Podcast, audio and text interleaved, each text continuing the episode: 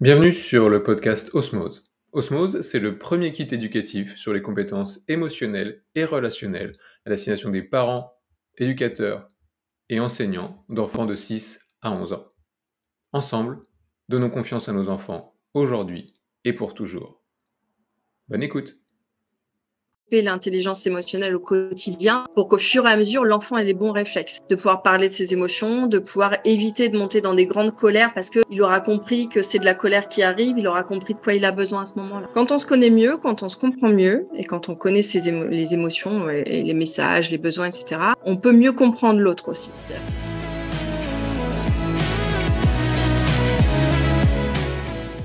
Aujourd'hui, j'ai le plaisir d'être avec Sophie Lemillour, qui est sophrologue et également fondatrice de la bulle des émotions, tu as déjà participé avec nous à l'un des kits sur la gestion du stress. On échange euh, régulièrement ensemble. J'avais vraiment envie de t'interviewer aujourd'hui pour en savoir plus justement sur ton pourquoi, ce qui t'a amené à fonder la bulle des émotions, comment t'en es arrivé à la sophrologie?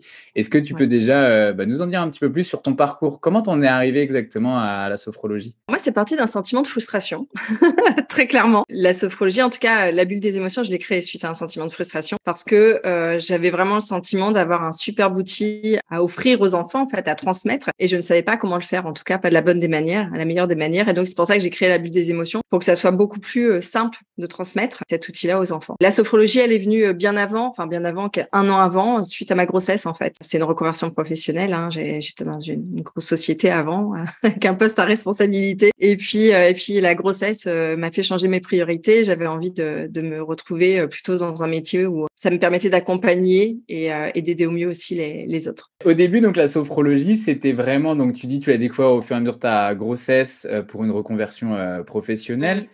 Pourquoi finalement, qu'est-ce qui t'a intrigué dans la sophrologie et nous dire en même temps un petit peu ce qu'est pour toi la, sophrologie? Alors moi au départ, je me suis tournée vers la sophrologie parce que j'avais peur d'accoucher. c'était ma première grossesse et c'était vraiment une angoisse que j'avais. Et quand je me suis renseignée autour de moi pour savoir s'il y avait des sophrologues qui pouvaient m'accompagner, à l'époque, il n'y en avait pas beaucoup. En faisant des recherches sur Internet, j'ai vu qu'on pouvait se former et pour moi, c'était un métier qui n'était pas forcément accessible. Et c'est comme ça que j'ai vu que je pouvais me former euh, assez facilement. Et ce qui m'a plu dans cet outil-là, c'est vraiment le côté boîte à outils qu'on peut utiliser en toute autonomie. C'est-à-dire que c'est pas juste un accompagnement, c'est-à-dire que à la fois on va aider les personnes à travers une problématique, mais en même temps on leur fournit tous les outils pour qu'après ils soient capables eux-mêmes de continuer et de traverser toutes les autres difficultés par la suite. J'utilise toujours la métaphore de la montagne. Hein. Je les aide à monter la montagne et une fois qu'ils sont en haut, et eh ben, ils peuvent recommencer toutes les autres montagnes. Ils ont tous les outils à leur disposition. Et c'est ça qui m'a plu. Il y a vraiment une, une, notion aussi de connaissance de soi à travers le corps. Donc ça permet de mieux se comprendre aussi, mieux se connaître. Donc euh, c'est très intéressant dans ce sens-là. Ça entraîne souvent, on remarque avec les personnes avec qui on échange la sophrologie, des confusions justement parce que j'ai l'impression que c'est tellement une magnifique boîte à outils où il y a tellement plein de choses qu'on a du mal à définir exactement ce que c'est. Est-ce que tu peux nous donner des, des exemples justement Qu'est-ce qu'il y a dans cette boîte à outils? On a travaillé ensemble pour les enfants sur le kit de gestion du stress. Mmh. En fait, ça peut travailler sur la connaissance de soi, tu viens de le dire, et sur plein d'autres choses finalement. On travaille sur plein, plein de thématiques. La sophrologie, c'est vraiment une technique psychocorporelle euh, qui permet à tout le monde de retrouver un état de bien-être. Donc, à travers trois outils euh, principaux, c'est la respiration, le relâchement musculaire et la visualisation positive. Donc, la boîte à outils, ça va être par exemple bah, des respirations abdominales, thoraciques, ça va être des tensions, euh, relâchement du corps associés à des mouvements, ça va des méditations, des, des sophronisations, on appelle ça nous, c'est-à-dire que euh, on va visualiser des choses et notre cerveau fait pas la différence entre ce qui est réel et ce qui est imaginé. Hein. Aujourd'hui, c'est ça a été démontré. Donc, euh, quand on, on, se visualise, par exemple, en train de réussir une épreuve, je pense notamment aux, écoliers euh, pour les évaluations ou, ou, même quand il y a un événement sportif, par exemple, le fait de se visualiser en train de réussir, eh bien, on, on ressent on ressent vraiment les sensations de cette réussite-là et on peut réactiver cette confiance. Donc il y a vraiment plusieurs thématiques. Il y a la gestion du stress, il y a les émotions, euh, il y a la confiance, il y a tout ce qui est autour des apprentissages, il y a la gestion de la douleur, il y a la préparation mentale pour les sportifs, pour les examens, etc. Donc c'est vraiment, il y a un champ d'action qui est vraiment très très large. Et c'est intéressant parce que je trouve qu'on en parle de plus en plus. En ce moment, c'est euh, le championnat du monde de, basket. Van Fournier, qui est le capitaine de l'équipe de France, a dernièrement fait une super interview. Il explique qu'il a un sophrologue à plein temps quasiment avec lui. Mm. Et il mmh. parle énormément de la visualisation de ce que tu viens de dire, ou dans des moments d'extrême tension euh, dans les matchs où c'est très serré, etc. il utilise, il a justement tout un tas de visualisations. Il fait vraiment le parallèle avec la boîte à outils que tu disais euh, juste avant, où il mm. a ces visualisations qui sont calées suivant le moment du match finalement qu'il va euh, utiliser. Ouais, ça permet vraiment d'activer tout son potentiel en fait. C'est d'atteindre la meilleure version de soi-même. Clairement, chez les sportifs, ils vont aller activer tous ces souvenirs de réussite. C'est d'ailleurs pour ça, il y a pas mal de sportifs qui ont un geste signal. Je sais pas si tu as déjà mm. remarqué, il y a des gens, ils ont des sortes de rituels comme ça avant, parce qu'avec ce geste, ils vont se remettre dans ces conditions-là. Mais pour que ça fonctionne, la sophrologie, il faut s'entraîner. Donc c'est euh, l'entraînement quotidien. On parle d'entraînement régulier, mais moi je préconise vraiment l'entraînement quotidien. Ça peut ça peut aller d'une respiration à une session de 10-15 minutes, ne serait-ce qu'une respiration tous les jours, une petite méditation, le fait de se reconnecter à soi, à ses sensations, ça fait que vraiment on prépare, c'est du préventif finalement. Et donc plus on va travailler avec la sophrologie, plus le corps va intégrer ces sensations de bien-être et plus on va être en mesure de les activer quand on en aura besoin. C'est comme la douche du matin, c'est une question d'hygiène, il faut pas s'en passer quoi.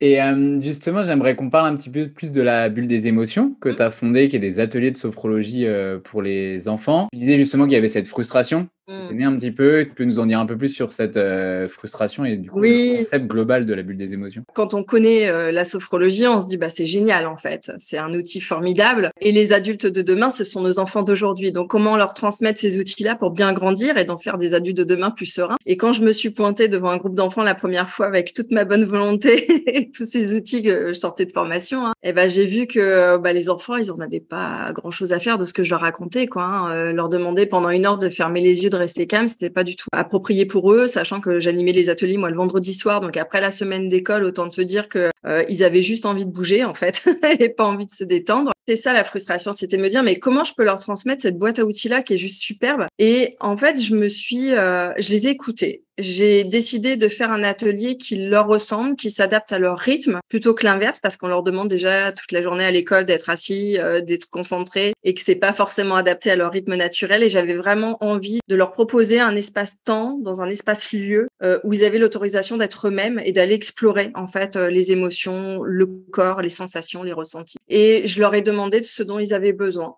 Donc euh, voilà, j'ai ritualisé mes ateliers comme ça, c'est-à-dire que j'ai démantelé la séance de sophro de base qu'on nous apprend entre guillemets, et en fonction des besoins de l'enfant, eh bien j'ai pu adapter. Par exemple, dans les ateliers de la bulle des émotions, la première chose qu'on fait, c'est qu'on va faire des exercices pour libérer, évacuer les tensions, parce que les enfants quand ils arrivent, ils ont juste envie de bouger. Donc euh, et l'erreur que je faisais avant, c'est que je recommençais par leur demander de s'asseoir, de respirer, et ça ne prenait absolument pas. Et donc j'ai ritualisé ça avec des temps de parole, des temps d'activité où c'est un peu plus dynamique, avec du jeu aussi, de la participation à plusieurs euh, sur des respirations pour justement favoriser le vivre ensemble aussi. Et puis des moments plus calmes et des moments de relaxation, des moments, des moments de méditation. Et l'avantage du fait que ça soit ritualisé, c'est qu'on sait qu'un enfant, en termes de capacité de concentration, c'est assez limité. Hein, ça peut aller de 15 à 40, 45 minutes pour les plus grands. Bah, le fait de savoir que là, c'est le rituel de la méditation, mais que ça dure que trois minutes, l'enfant, même si à ce moment-là, il n'a pas forcément envie de le faire, il va prendre sur lui parce qu'il sait qu'après, il va pouvoir bouger ou il va pouvoir parler. Donc, ça a tout changé. C'est-à-dire que les enfants, quand ils viennent aux ateliers de sophro, maintenant, ils s'amusent.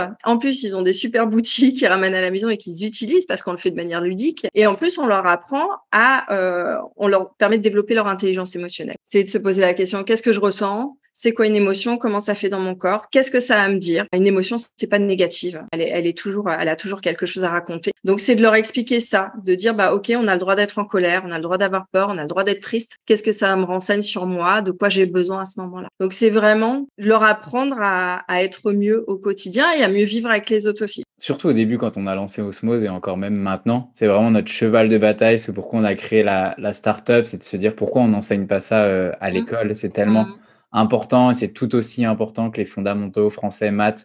Et on n'a vraiment rien contre les français et les maths, mais juste que l'écoute des émotions est tout aussi important. Et des fois, on se retrouvait avec des personnes qui nous disaient, mais euh, tout ça, ça s'apprend dans la vie de tous les jours. Et en fait, ils l'apprendront dans leur vie d'adulte et c'est la vie qui va leur apprendre, euh, entre guillemets. Je me fais du coup euh, avocat du diable, entre guillemets, même si moi j'ai ma réponse, mais j'ai envie d'entendre la tienne. À quoi ça sert justement de les aider sur l'intelligence émotionnelle, de les aider à écouter leurs émotions? En quoi ça peut leur servir?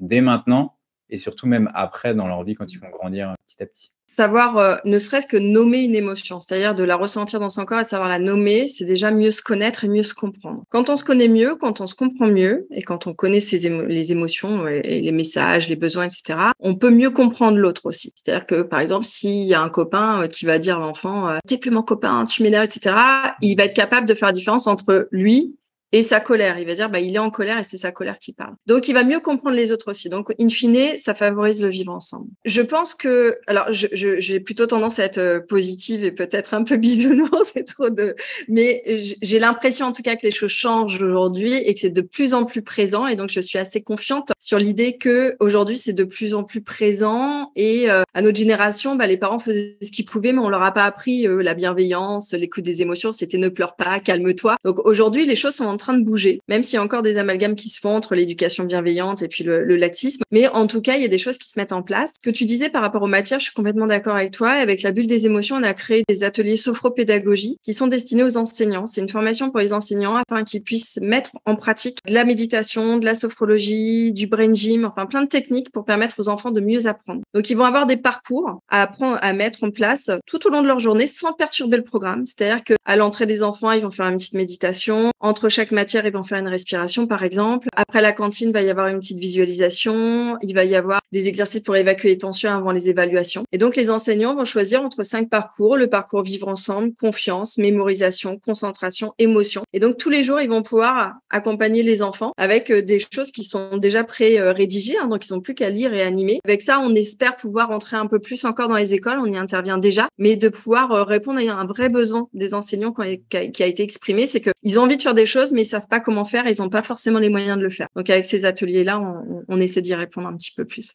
Et en effet, je suis complètement d'accord avec toi, où il y a de plus en plus de belles choses qui sont quand même en train de se faire avec des, ah, initiatives pardon, comme les tiennes de la bulle des émotions. Est-ce que ça vient plus des, enseignantes finalement? C'est les enseignantes qui viennent vous chercher et c'est des sophrologues de la bulle des émotions qui vont les former justement? Comment ça se passe un petit peu? Ouais, alors il y a les deux. Il y a euh, effectivement des enseignants qui sont en demande de ça. Notamment, enfin moi je sais que sur mon compte Instagram, je suis beaucoup suivie euh, d'enseignants justement qui recherchent des techniques, qui savent pas forcément comment faire, qui sont convaincus des bienfaits de la méditation, de la sophrologie et qui euh, bah voilà cherchent un petit peu des outils à mettre en place. De plus en plus, les, les enseignants d'ailleurs sont un peu autodidactes là c'est-à-dire qu'ils vont, ils vont acheter des livres, ils vont écouter des podcasts, ils vont se renseigner sur tout ça. Donc il y a à la fois une demande vraiment à laquelle on a répondu, et puis il y a aussi les pétillants de l'abus des émotions qu'on se vrai euh, pourquoi aussi. Hein, on a nos, valeurs communes évidemment. Hein, tous les sophrologues qui font partie de la bulle sont animés par la même volonté de pouvoir euh, aller euh, semer des graines de sophro là parmi tous ces enfants. Et donc du coup on va aller aussi vers les écoles pour leur dire voilà ce qui existe, est-ce que ça vous intéresse? Et donc la plupart du temps c'est oh, mais c'est génial en fait parce mmh. que ça perturbe en rien le parcours, ça prend pas plus de temps et en même temps, bah, les résultats sur les écoles où on est intervenu, c'est qu'il y a plus de concentration, plus de confiance, les enfants ont moins peur de l'échec, il y a beaucoup plus d'autonomie aussi, et ça permet à l'enseignant du coup de se dégager un peu plus de temps pour euh, faire du différentiel, c'est-à-dire qu'on peut, tous les enfants sont pas identiques, on sait qu'il y a des enfants qui ont plus de difficultés, et donc ça permet de porter un peu plus d'attention aux enfants qu'on a besoin et en même temps de responsabiliser ceux qui sont un peu plus à l'aise, développer le vivre ensemble, donc pouvoir aider les copains, vraiment tout ça qui se développe et euh, les, premiers retours en tout cas sont super bons. Ouais. Et on a, on a quelques-unes de, des personnes, des sophrologues qui sont à la bulle des émotions qui nous ont rejoint en tant mmh. qu'ambassadrice Osmose. Il y a une chouette complémentarité qui est en train de se, faire. Sur la bulle des émotions, si tu veux la, la, présenter en deux mots, même pour des personnes qui nous écoutent, qui auraient peut-être l'envie aussi de rejoindre la bulle des émotions, vous rassemblez plusieurs sophrologues finalement que toi tu vas former. Est-ce que tu peux te détailler un petit peu plus C'est ça. En fait, la bulle des émotions sont des ateliers ritualisés et ludiques de sophrologie pour les enfants de 5 à 11 ans. Ça, c'était à la base. Ensuite, on a développé euh, des modules complémentaires puisqu'il y a eu beaucoup de demandes aussi pour les tout petits. Donc, on a un module bout de chou pour les 2-4 ans. On a après les parents qui venaient chercher les petits, les enfants, qui disaient et mes ados, moi ils auraient bien besoin aussi. Donc on a fait pour les ados 12-17 ans où là il y a vraiment une problématique aussi autour de, enfin c'est des thématiques bien spécifiques autour du harcèlement, autour de son corps, de l'acceptation de soi, du regard des autres, etc. Avec aussi des ateliers philo qu'on met à l'intérieur pour justement apprendre à penser par et réfléchir par soi-même, ce qui est quand même euh, pas négligeable. Je suis animatrice d'ateliers philo aussi hein, du réseau SEV Savoir-être et vivre ensemble. Donc voilà, je l'ai intégré dans, dans ces ateliers ados. Et puis les parents, quand ils venaient chercher leurs petits leurs enfants, leurs ados, ils nous ont dit, mais moi, on m'a pas appris à vivre les émotions quand j'étais jeune. Est-ce que vous faites pour adultes aussi? Donc, on a développé pour les adultes. Ensuite, on a eu la demande pour les enseignants. C'est pour ça qu'on a fait le module sopropédagogie et on a fait aussi les seniors. Et là, il y a le module périnatalité, donc pour accompagner les femmes enceintes, futures mamans, futurs papas aussi autour des émotions. Donc, c'est assez large et cette formation, en fait, s'adresse aux sophrologues. Donc, il faut être sophrologue pour intégrer la bulle des émotions. Et donc, c'est une formation au concept. C'est-à-dire que c'est pas une formation classique, c'est une formation clé en main. C'est-à-dire qu'à la fois, il y a tous les déroulés, tous les outils, euh, voilà, il y a vraiment euh, toutes les bases, euh, l'essence même de la bulle, mais en plus toute la partie communication commerciale, etc. C'est-à-dire qu'en intégrant la bulle, il y a aussi les outils pour développer ses ateliers et pour booster un peu son activité de sophrologue parce qu'on sait que c'est pas tous les jours facile aujourd'hui. Donc vous les aidez finalement aussi bien donc en priorité, bien sûr, sur la formation pour qu'ils puissent animer des ateliers de sophrologie auprès des mmh. enfants. Et mmh. après, il y a un côté aussi accompagnement plus sur le côté commercial. Bah ouais comment communiquer sur les ateliers, comment les remplir, comment fidéliser, comment faire connaître la bulle. Bah, on est plus de 200 aujourd'hui en France et à l'étranger. Donc la bulle commence à avoir une, notoriété. Alors déjà au niveau des, des, sophrologues, euh, je pense que les sophrologues qui, travaillent avec les enfants connaissent aujourd'hui la bulle des émotions. Vu qu'on est de plus en plus nombreux, finalement, euh, les gens en entendent parler. Donc il y a de plus en plus de demandes spontanées des gens qui sont en recherche de ces ateliers. Moi, tous les jours, je reçois des mails de personnes qui me disent je recherche un atelier près de chez moi. Donc d'ailleurs, en allant sur le site, hein, en tapant la ville d'où on est, on peut avoir toutes les sophrologues les plus proches pour pouvoir les contacter, pour pouvoir participer à des ateliers. Et sur, euh, pendant cette interview, c'est beaucoup de parents qui vont nous écouter justement. Donc tu mmh. disais, il y a des parents qui arrivent et qui disent, moi, on m'a pas appris à gérer mes émotions, comment mmh. faire pour mmh. déjà eux-mêmes, mais ils sont encore plus dépassés justement comment le partager, comment communiquer avec leurs enfants là-dessus. Est-ce que tu aurais des deux, trois conseils là de manière très concrète justement pour aider les parents à partager toutes ces notions de sophrologie à leurs enfants Les conseils, c'est génial, mais la sophrologie, euh, ça se pratique en fait. Donc, je vais vous donner des pistes. Mais le meilleur conseil que je pourrais donner, c'est si ça vous attire, testez en fait. Allez voir quelqu'un, un sophrologue, idéalement un sophrologue de des émotions. Mais après, tous les sophrologues, évidemment, euh, peuvent, euh, peuvent vous faire découvrir la sophrologie, surtout si c'est pour les parents. Ce qui est important déjà, c'est qu'en tant que parent, en tant qu'adulte, si on veut aider et accompagner nos enfants à travers leurs émotions, c'est important aussi de se connaître soi-même et de savoir aussi dans à quel niveau émotionnel on est. Il faut être dans une euh, une, émotion assez neutre pour pouvoir accompagner au mieux ses enfants. Ça me fait penser d'ailleurs que le module sophropédagogie pour les enseignants, il y a une, on fait aussi pour les parents, pour les devoirs zen, par exemple. Donc les parents qui ont envie d'accompagner au mieux les enfants dans les apprentissages et, pour lesquels c'est un peu compliqué au niveau des devoirs, on sait que c'est pas toujours zen. On a aussi euh, ces parcours devoirs pour les parents et les enfants pour euh, pratiquer et pour apprendre mieux. De manière générale, j'avais envie de dire que ce qui est important, c'est déjà euh, si nous on est en colère, si on n'est pas bien émotionnellement, il vaut mieux s'abstenir de réagir euh, parce que ça va être forcément euh, démesuré, en tout cas pas adapté pas approprié. Donc pour ça, il y a des techniques hein, de, de, respiration qui permettent de s'apaiser. Moi, je préconise toujours la respiration abdominale. D'ailleurs, j'ai fait un, un Reels euh, sur Instagram, compte Instagram La Bulle des émotions, justement spécialement pour les parents avec deux exercices pour se libérer d'une charge émotionnelle un peu trop forte. Donc il y a l'exercice de tension et relâchement. Donc c'est-à-dire que quand on est tendu, on le sent dans son corps. Hein. Il suffit d'inspirer bloquer la respiration, de contracter tous les muscles et de souffler, de le relâcher. Et de faire ça trois fois pour déjà ressentir une détente au niveau du corps. Une fois qu'on est détendu, on respire profondément. Donc, c'est plutôt la respiration abdominale que je vais préconiser. Qu'on inspire, on va gonfler le ventre comme un ballon et on va souffler lentement par la bouche. Et pareil, on va le faire à peu près 3 à 5 minutes pour vraiment ralentir le rythme cardiaque et s'apaiser. Une fois qu'on est nous-mêmes dans une posture du coup euh, neutre et du coup d'accueil, euh, là, c'est plus facile d'aller voir son enfant. J'allais dire que pour accueillir l'émotion d'un enfant, première chose à faire, c'est euh, bah, d'accueillir et de d'accepter l'émotion de son enfant. Je disais tout à l'heure, il n'y a pas d'émotion négative, elles sont toutes légitimes. Après, il y a des comportements qui sont pas appropriés, mais l'émotion telle que l'enfant la ressent, il la ressent réellement. C'est pas un caprice, c'est pas une exagération, c'est que lui, il la ressent vraiment de cette façon-là, même si parfois ça nous paraît complètement disproportionné. Donc, ce qui est intéressant, c'est d'aller accueillir ça en disant, par exemple, je vois que tu es en colère, je vois que tu n'as pas réussi à faire ça, et je sens que t'as, as, vraiment, ça t'a vraiment fait du mal. Je vois dans quelle colère tu es. Donc, le fait de nommer son émotion, déjà, il va se sentir compris. Ça évite de mettre de l'huile sur le feu, comme quand on dit, euh, non mais te mets pas en colère pour ça, euh, mais ça sert à rien, mais calme-toi. Là, c'est encore pire parce que l'enfant il se sent pas compris. Moi, je dis toujours aux parents, imaginez l'inverse. Vous êtes en train de vous énerver au boulot parce que euh, il y a quelqu'un qui vous a envoyé promener, puis un collègue qui arrive en disant bah te mets pas en colère, pourquoi tu t'énerves?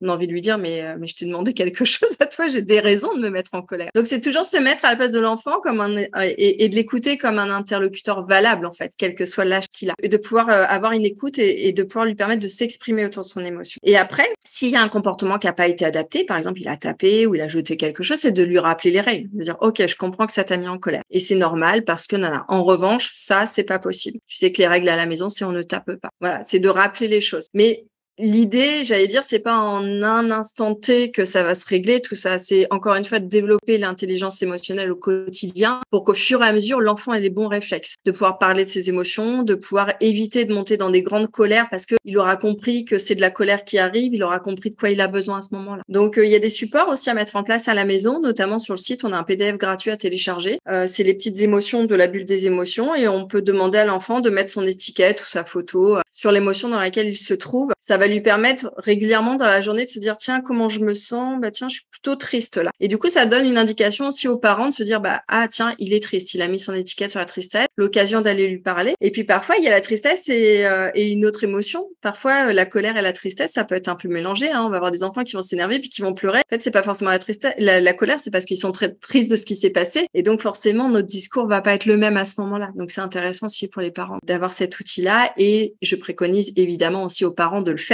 pour montrer l'exemple. C'est important qu'on ne les refoule pas et qu'on les accepte et c'est normal. Moi, je dis souvent à mes enfants, je suis en colère ou je suis triste ou j'ai peur de ça parce que ça leur fait voir aussi que bah, on est des êtres humains et à partir du moment qu'on est humain, vivant, bah, on a des émotions. Quoi. Donc c'est tout à fait légitime. J'ai vraiment le, le, sentiment au fur et à mesure qu'on interviewe, on doit être rendu à une trentaine d'interviews de, de mmh. spécialistes comme ça, mais certains beaucoup plus orientés euh, scientifiques, d'autres personnes dans la sophrologie, dans la méditation, etc que l'une des clés quand même pour les enfants est déjà de leur apprendre à nommer les émotions. Mmh. C'est tout le temps la même clé qui revient, c'est déjà s'ils arrivent à mettre des mots sur comment ils se sentent derrière. Bah, oui, c'est mieux se comprendre en fait. Disons que c'est compliqué d'aller comprendre les autres et, et, et, de favoriser le vivre ensemble si déjà nous-mêmes on se comprend pas. Ça permet d'avoir cette cette intelligence et ce recul nécessaire quand les choses nous arrivent de nous dire bah en fait ça ne m'appartient pas. C'est parce que cette personne est en colère ou elle a peur de ça, etc. Moi je sais que j'arrive vraiment à faire la part des choses quand euh, parfois on, on, a que ça soit dans le couple, dans la famille, auprès des amis, des, des mots parfois et, et par quelqu'un qui est pas forcément habitué à ça ou qui va avoir des problèmes euh, émotionnels peut être susceptible d'un mot, d'une attention, d'une manque d'attention, d'un manque d'attention. Alors que quand on sait comment on est, quand on se connaît et quand on, on, on, on arrive à percevoir l'émotion chez l'autre, on comprend en fait que c'est son émotion qui parle à ce moment-là. Mmh. Et, et, de même, quand on va dire quelque chose, qu'on ne dit pas méchamment, qu'on dit euh, de manière très convenable, si l'autre le prend mal, on peut en parler évidemment. Hein. On peut dire, bah, écoute, je, vois que tu l'as mal pris, j'en suis désolée, c'était pas mon intention. Mais après, si la personne reste dans cette émotion-là, ça, ça ne nous appartient plus en fait. C'est-à-dire que c'est à elle de faire ce chemin-là. Donc ça permet vraiment de prendre du recul sur les situations et de d'éviter aussi de, de, ruminer et de rester tout le temps dans des situations un peu un peu négatives et, et d'être dans ce cercle vicieux finalement. Et juste une dernière question, Sophie, mmh. pour conclure euh, cette interview. Je pose toujours la, la même question sur les fins des interviews. Ouais. Qu'est-ce que tu aurais à dire? C'est beaucoup de parents qui nous écoutent, qui essayent de faire le maximum qu'ils peuvent, mais mmh. souvent ils sont un petit peu débordés, comme on peut tous l'être des fois par son quotidien, par le stress, etc. Est-ce que tu aurais un dernier message à euh, leur partager justement, ouais. qui justement leurs différents euh, efforts? Oui, oui, oui. Moi, ce que je dis toujours en consultation, c'est euh, on fait toujours du mieux qu'on peut. On est tous parfaitement imparfaits et qu'il faut arrêter de culpabiliser aussi. Parce que aujourd'hui, évidemment, on a plein d'outils, tout le monde nous dit il faut faire ci, il faut faire ça, donc on se sent un peu nul quand on n'y arrive pas. Moi, on me dit ah t'es sophrologue, tu fais la bulle des émotions, jamais tu dois t'énerver. Non, évidemment que je m'énerve. Sauf que j'ai peut-être plus de conscience. C'est-à-dire que quand je vais m'en rendre compte, j'ai ce recul nécessaire pour me dire ok, euh, je vais me calmer et je suis je peux aller voir mes enfants, même s'ils sont petits, m'excuser après en disant je suis désolée, j'ai crié, j'étais en colère. On fait du mieux qu'on peut et il n'y a pas d'échec, il y a que des apprentissages. L'idée, c'est qu'à chaque fois qu'il se passe quelque chose, une situation, on a l'impression de ne pas avoir géré correctement. C'est d'essayer, une fois que l'émotion est partie, de refaire un point sur ça en se disant tiens, c'était quoi le point de départ, c'est quoi le déclencheur? Et comment j'aurais pu faire différemment. Et d'en parler avec l'enfant aussi justement pour éviter que ça se reproduise. Donc c'est vraiment ça. Et surtout, le dernier conseil, c'est que quand on sent qu'on est dépassé et que parfois on n'en peut plus, parce que on est dedans, dedans, dedans, bah, on, on a plus ce, cette motivation à nouveau de se dire, allez, bon, allez, cette fois-ci, on y va. Et bah, c'est d'aller consulter. Je pense que c'est, euh, complètement légitime et ça fait du bien d'être soutenu. Et parfois, le fait de faire intervenir une personne tierce, euh, ça change tout, en fait. Moi, mes enfants, je leur fais pratiquer depuis qu'ils sont tout petits, donc ils sont habitués. Mais, euh, mais j'ai plein de collègues sophrologues dans la bulle, par exemple, qui, quand ils intègrent la bulle, ils essaient de pratiquer avec leurs propres enfants. Bah, ça marche pas toujours parce que quand on est le parent, forcément, c'est vrai, tu me saoules avec ta sophro, ils ont pas envie forcément de le faire. Euh, donc, d'aller pratiquer je pense que c'est le meilleur des conseils quand nous, on se sent dépassé par la situation. Merci beaucoup, Sophie, pour toutes tes réponses et pour tout Merci à toi. À Merci beaucoup.